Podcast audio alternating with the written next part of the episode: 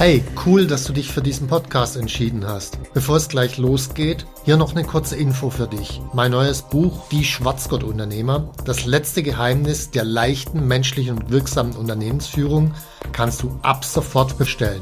Den Link dazu findest du in den Show Notes. Jetzt aber zurück zum Podcast und viel Spaß mit dieser Folge.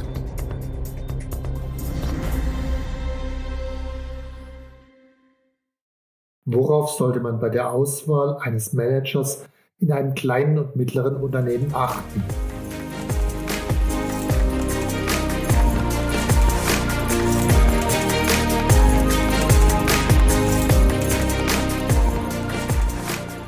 Hallo zusammen, ich bin Stefan Mehrer, Unternehmer, Bestseller-Autor und Unternehmercoach. Ich bin davon überzeugt, dass Unternehmersein die geilste Lebensform der Welt ist. In diesem Podcast möchte ich dich, wie meine jährlich über 1000 Seminarteilnehmer, dabei unterstützen, zum besten Unternehmer zu werden, der du sein kannst, zum Schwarzgurt-Unternehmer.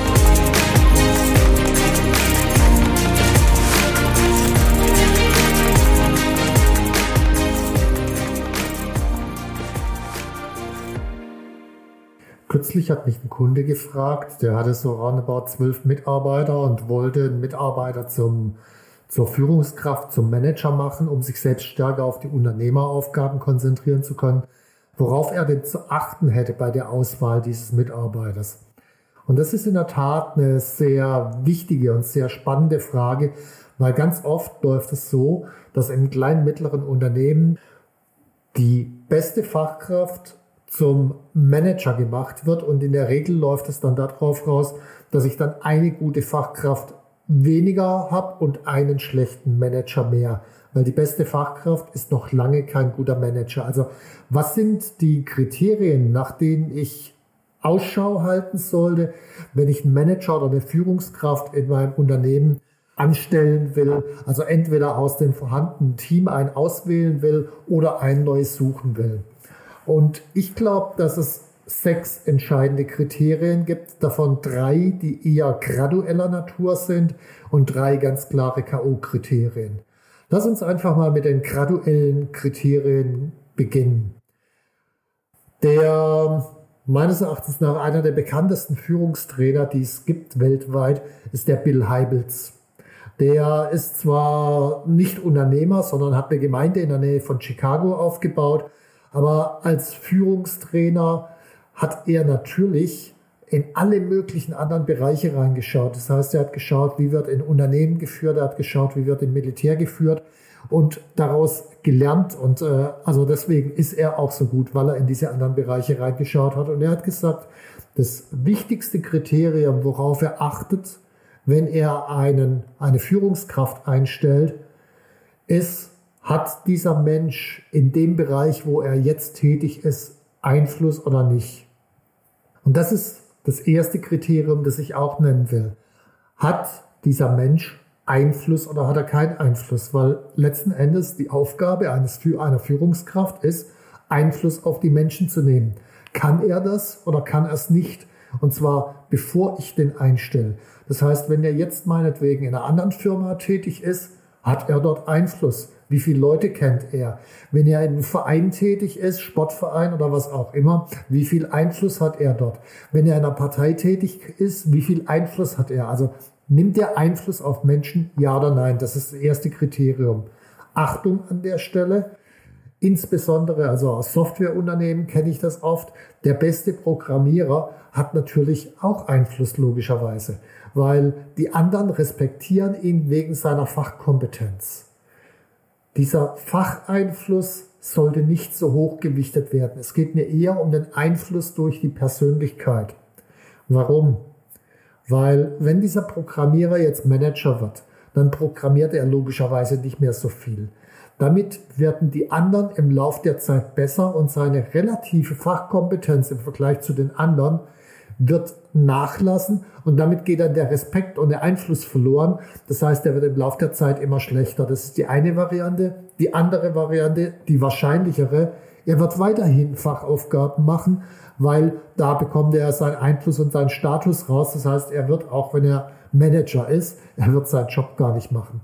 Das heißt, es geht um den Einfluss aufgrund von seiner Persönlichkeit. Das ist das erste Kriterium. Das zweite Kriterium ist, ist der ergebnisorientiert? Also hat diese Person eine bestimmte Arbeitsethik? Arbeitsethik heißt für mich, wenn eine Aufgabe angenommen wird, dann ist die immer zum vereinbarten Zeitpunkt erledigt. Es mag ein paar Extremfälle geben, wo das vielleicht nicht möglich ist. In diesen Fällen kommuniziert jemand mit einer guten Arbeitsethik so früh wie irgend möglich und sagt, hey, klappt nicht, weil entweder müssen wir die Ressourcen erhöhen oder, oder, oder. Das heißt, er bietet noch Einflussmöglichkeiten, damit man es vielleicht doch noch schafft. Aber der hat eine Arbeitsethik, der steht zu seinem Wort und der sorgt für Ergebnisse in der vereinbarten Zeit. Das ist leider eine absolute Seltenheit, weil es gibt da immer diese Ausreden. Ja, aber wenn dann irgendwie die Kriterien oder die, die, das, das soll mehr können im Laufe der Zeit und ich habe dann eine andere Aufgabe noch zwischen reinbekommen und bla bla bla bla. Das ist alles Shit. Also um was es geht ist, wird die vereinbarte Aufgabe in der vereinbarten Zeit fertiggestellt? Ja oder nein? Das ist die einzige Frage. Dazu muss er natürlich auch entsprechende Fähigkeiten haben, was die Selbstorganisation anbetrifft. Weil jemand, der diese Fähigkeit nicht hat, kriegt natürlich die Arbeitsethik nicht hin. So, warum ist es so wichtig? Nur dann, wenn dieser Mensch in der Lage ist, diese Arbeitsethik zu bringen und es für ihn eine Selbstverständlichkeit ist, nur dann ist er in der Lage, die von ihm geführten Mitarbeiter auch zu Ergebnissen im vereinbarten Zeitpunkt zu bringen. Wenn er selber nicht hinkriegt, wie wird er das denn glaubwürdig den anderen Leuten beibringen? Wird nicht funktionieren. Also Ergebnisorientierung, Arbeitsethik ist für mich der zweite zentrale Punkt. Der dritte Punkt, also der dritte eher graduelle Faktor oder das dritte Kriterium ist, entwickelt sich dieser Mensch gezielt und bewusst weiter, und zwar in Bezug auf seine Persönlichkeit. Was heißt das? Führungsmethoden entwickelt sich permanent weiter. Also was früher äh, per Kommando und Kontrolle ganz gut lief, funktioniert heute halt nicht mehr. Heute muss ich eher mit zielorientierten Varianten oder gar mit agilen Varianten oder mit Sinnorientierung rangehen. Das sind völlig andere Führungsstile. So, und das ist jetzt nicht nur methodisch ein anderer Führungsstil, sondern es setzt auch voraus, dass man sich selbst permanent reflektiert. Also bin ich denn selbst zielorientiert? Was kann ich machen, um meine eigene Zielorientierung zu erhöhen? Oder rede ich mich die ganze Zeit raus? Wie ist eigentlich, um Menschen zu einer Zielorientierung zu führen, das ideale Verhältnis von Vertrauen und Kontrolle? Das variiert ja immer je nach Aufgabe, auch je nach Mitarbeiter, den ich führen kann. Wie ist da das ideale Verhältnis? Bin ich überhaupt in der Lage, jemand das Vertrauen zu schenken? Oder halten mich meine eigenen Ängste, dass er was nicht richtig macht, halten mich davon ab, das ideale Maß an Vertrauen zu schenken. Was ist eigentlich meine Aufgabe als Führungskraft? Auch die wird sich permanent verändern. Woraus ziehe ich eigentlich meine Bestätigung? Also wenn ich meine Bestätigung aus dem Erledigen von tollen Fachkraftaufgaben ziehe, dann werde ich nie eine gute Führungskraft sein. Das heißt, eine Führungskraft, Manager wird sich permanent weiterentwickeln müssen, um den geänderten Anforderungen gerecht werden zu können. Also Weiterentwicklung ist der dritte graduelle Einflussfaktor. So, kommen wir zu den drei K.O.-Kriterien. Für mich das erste K.O.-Kriterium ist die Frage nach dem Motiv. Was treibt den Menschen an? Was ist dem wichtig? Warum kommt er eigentlich in Handlung? Und ich unterscheide jetzt mal vier mögliche Motive, um deutlich zu machen, auf was man achten muss. Das erste ist das Ich-Motiv oder das Ego-Motiv. Das sind so die Leute, die Karriere machen wollen, die viel Kohle verdienen wollen, die bewundert werden wollen. Also die letzten Endes die Dinge tun, um für sich etwas rauszubekommen. Machen wir in gewisser Weise alle. Logisch, weil wer will nicht bewundert werden? Die Frage ist graduell. Also wie wichtig ist es für mich? Also manche Leute, gerade zum Beispiel jetzt in der Speaker-Branche, die, die ich ganz gut kenne, die stehen auf die Bühne, die erzählen zwar, ja, ich stehe dort, weil ich will dem Teilnehmer irgendwas liefern. In Wahrheit stehen sie aber, weil sie die Bewunderung brauchen. Klares Ich- oder Ego-Motiv. Es gibt andere, die stehen dort, weil sie den Menschen was geben wollen. Das ist eine graduelle Geschichte, wo man aber, wenn man in seinen Bauch reinspürt, wenn man so jemand sieht, sehr schnell merkt, warum macht er das, warum macht er es nicht. Das gleiche gilt für Führungskräfte. Macht er das für sich, für sein eigenes Wohlergehen hauptsächlich oder macht er es, zweite Möglichkeit, für die Leute, die er führt. Das ist so der typische Klassensprecher. Das heißt, die wollen irgendwas aus der Klasse und er stellt sich dann hin und vertritt die. Das ist auch im Unternehmenskontext so der typische Betriebsrat. Die Frage ist, wenn ich jetzt eine Führungskraft installieren will, will ich dann einen Klassensprecher oder einen Betriebsrat? Wahrscheinlich eher nicht. Ich will, dass der die Leute zum Ergebnis führt. Das ist eine andere Rolle. Also sich nur auf die Leute zu konzentrieren, dass es denen gut geht, ist auch nicht verkehrt, das hin und wieder zu machen, aber darf nicht der dominante Faktor sein.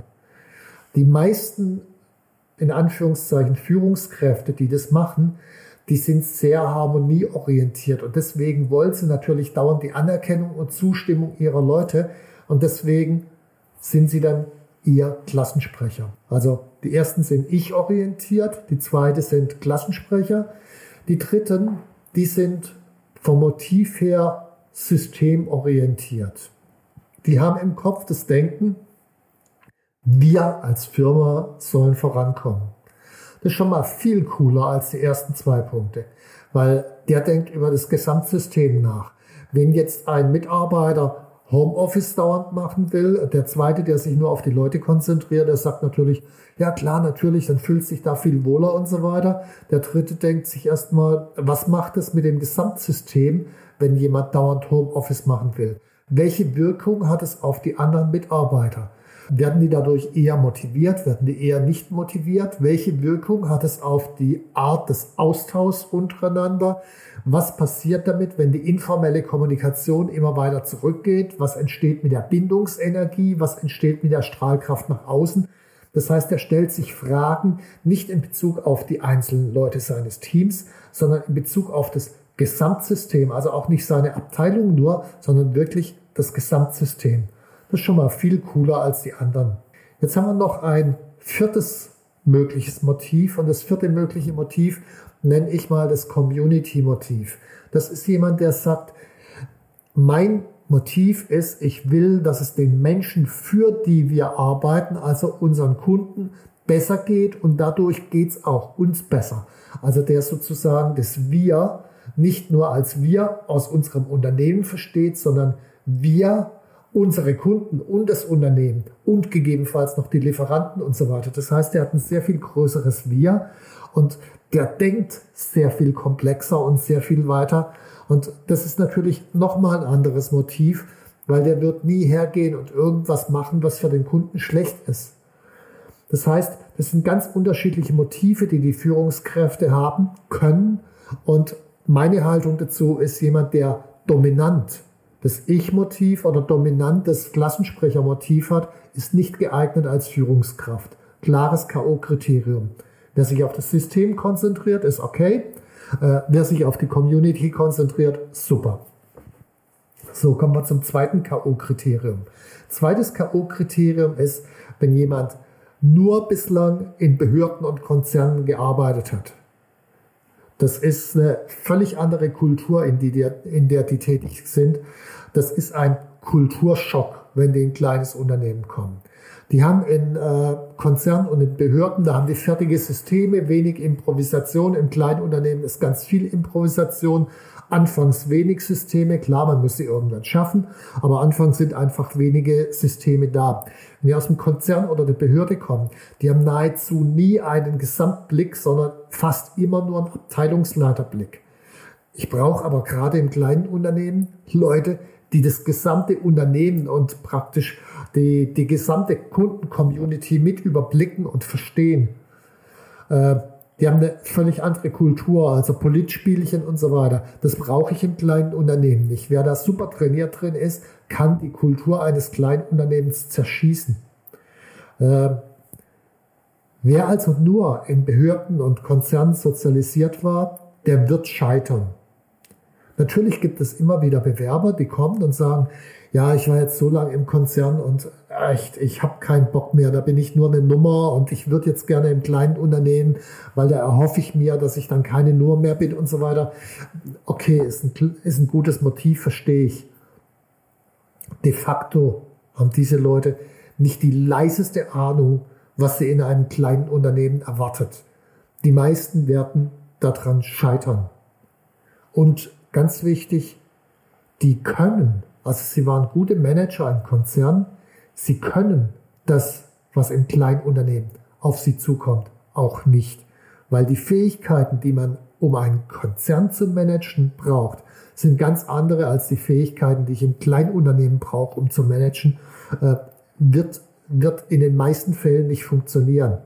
Natürlich, ich, ich glaube an das Wachstum von Menschen und wenn jemand das wirklich will und wenn ich auch Zeit mitbringe, den entsprechend zu führen und so, kann schon funktionieren. Die Wahrscheinlichkeiten sprechen nur tendenziell dagegen. Also zweites K.O.-Kriterium, wenn jemand nur in Behörde und Konzern sozialisiert wurde, ist er meist nicht geeignet als Manager in einem kleinen und mittleren Unternehmen. Und dann das dritte K.O.-Kriterium, das sechste Kriterium insgesamt ist, dieser Mensch, der da Führungskraft wird, der muss durch dich als Unternehmer auch führbar sein. Das heißt, du musst in der Lage sein, den zu führen, dem Ziele vorzugeben, ihn zwischendurch auch zu coachen, ihn dazu zu bringen, sich mit bestimmten Dingen zu beschäftigen, anstupsen, dass er an Persönlichkeitsentwicklungsthemen rangeht und so weiter. Und er muss sich darauf einlassen. Wenn er das nicht tut, du ihn also nicht führen kannst, dann wird er irgendwann mal sonst wohin laufen. Das kann man im Konzern meinetwegen, da, da gibt es tausende Führungskräfte, wann da 100 sonst wohin laufen, ist egal. Im kleinen Unternehmen, wo es ein, zwei, drei Leute gibt, wenn die sonst wohin laufen und nur einer davon ist nicht egal. Also du musst ihn führen können. Zugleich muss der Manager aber auch in der Lage sein, seine Systeme gegen dich zu verteidigen als Unternehmer. Er muss in der Lage sein, auch vor dich hinzustehen und zu sagen, hier müssen die Grenzen sein, sonst fliegt uns das System um die Ohren. Weil wir als Unternehmer, wir sind ja eher oftmals die kreativen, die innovativen Köpfe. Wir, wir überlasten unser Unternehmen permanent mit neuen Ideen, mit kreativen Ideen. Und wenn es da niemand gibt, der die vorhandenen Systeme verteidigt, dann zerlegen wir dir permanent wieder. Also der muss auch ein Standing dir gegenüber haben, du musst ihn trotzdem führen können. Also wenn ich das beziehe auf den Begriff des inneren Status, den ich zum Beispiel in meinem Führungsbuch oder in meinem Führungsseminar erkläre, dein innerer Status muss etwas höher sein, aber nicht viel höher, weil sonst kann er dir nichts mehr entgegenhalten. Also etwas höher, aber nicht viel höher. So, habe die sechs Kriterien genannt, nochmal zur Wiederholung. Welchen Einfluss hat der Mensch auf sein Umfeld? Welche Arbeitsethik, welche Ergebnisorientierung hat er? Arbeitet er permanent an seiner persönlichen Weiterentwicklung? Was ist sein Motiv? Ist es ein Ego- oder Klassensprechermotiv oder ist es ein System-Community-Motiv? Hat er schon mal in kleinen Unternehmen gearbeitet oder ist er nur in Behörden und Konzernen sozialisiert? Und schließlich ist er durch dich führbar. So, wie gehe ich jetzt vor? Naja, manchmal reicht das Wissen um die Kriterien. Also, wenn ich jemand vor mir habe und einfach mal in meinen Bauch reinspüre, dann weiß ich ganz oft ziemlich genau, dem geht es eigentlich nur um sich. Dann ist klares K.O. an der Stelle. Oder wenn ich jemand vor mir habe und einfach nur reinspüre in meinen Bauch, merke ich sehr schnell, hat der Einfluss in seinem Umfeld oder hat er es nicht. Also das geht relativ leicht. An anderen Stellen muss ich mir sehr kluge Fragen ausdenken. Weil ich kann ja jetzt nicht einfach fragen, äh, entwickelst du dich regelmäßig weiter, lernst du immer dazu?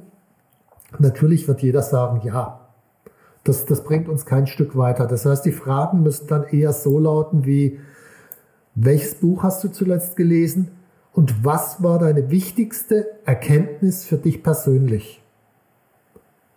Allein an dieser Frage merkt man schon, liest er überhaupt Bücher? Bezieht er die überhaupt auf sich? Reflektiert er sich? Also das ist eine wichtige Aufgabe von dir, dir Fragen zu überlegen, wie für dich diese sechs Kriterien umgesetzt werden können und wie du erkennen kannst, erfüllt er die oder erfüllt er die nicht. Und dann braucht es in Wahrheit nur noch Klarheit und Konsequenz von dir. Die Schwierigkeit ist ganz oft, solche Leute laufen ja nicht irgendwie viele auf der Straße rum und dann machen wir Kompromisse und sagen, ja, Einfluss hat er zwar nicht und Ergebnisse bringt er auch nicht, aber er arbeitet an sich und sein Motiv stimmt auch. Schwierig. Also es braucht an dieser Stelle Konsequenz und Klarheit. Wenn du siehst, er erfüllt von diesen sechs Kriterien drei gar nicht, dann ist er halt einfach nicht geeignet. Und wenn er von den drei KO-Kriterien eins nicht erfüllt, ist er auch nicht geeignet. Also Konsequenz und Klarheit am Ende bei dir. So, wenn du dazu jetzt noch mehr wissen willst, logischerweise in den Show Notes zwei Dinge erwähnt. Einmal mein Buch Dein Wille geschehe, Führung für Unternehmer. Da geht es genau um Thema Führung. Und wenn das Ganze in die Praxis umgesetzt werden soll, haben wir ein Führungsseminar, wo wir ein Führungssystem für dich als Unternehmer gemeinsam erarbeiten, gemeinsam mit anderen Unternehmern, drei volle Tage lang, Power und vor allen Dingen, es macht auch Spaß und auch übrigens nicht nur drei volle Tage, sondern auch die Abende und Nächte sind mit bei, also wirklich intensiv während seiner Führung arbeiten will. Soweit erstmal. Viel Spaß beim Umsetzen. Tschüss, Stefan. Wenn dir mein Podcast gefallen hat, dann abonniere und like ihn doch einfach. Mein Ziel ist, dass du zum besten Unternehmer wirst, der du sein kannst. Zum Schwarzgurt-Unternehmer. Tschüss und bis zum nächsten Mal.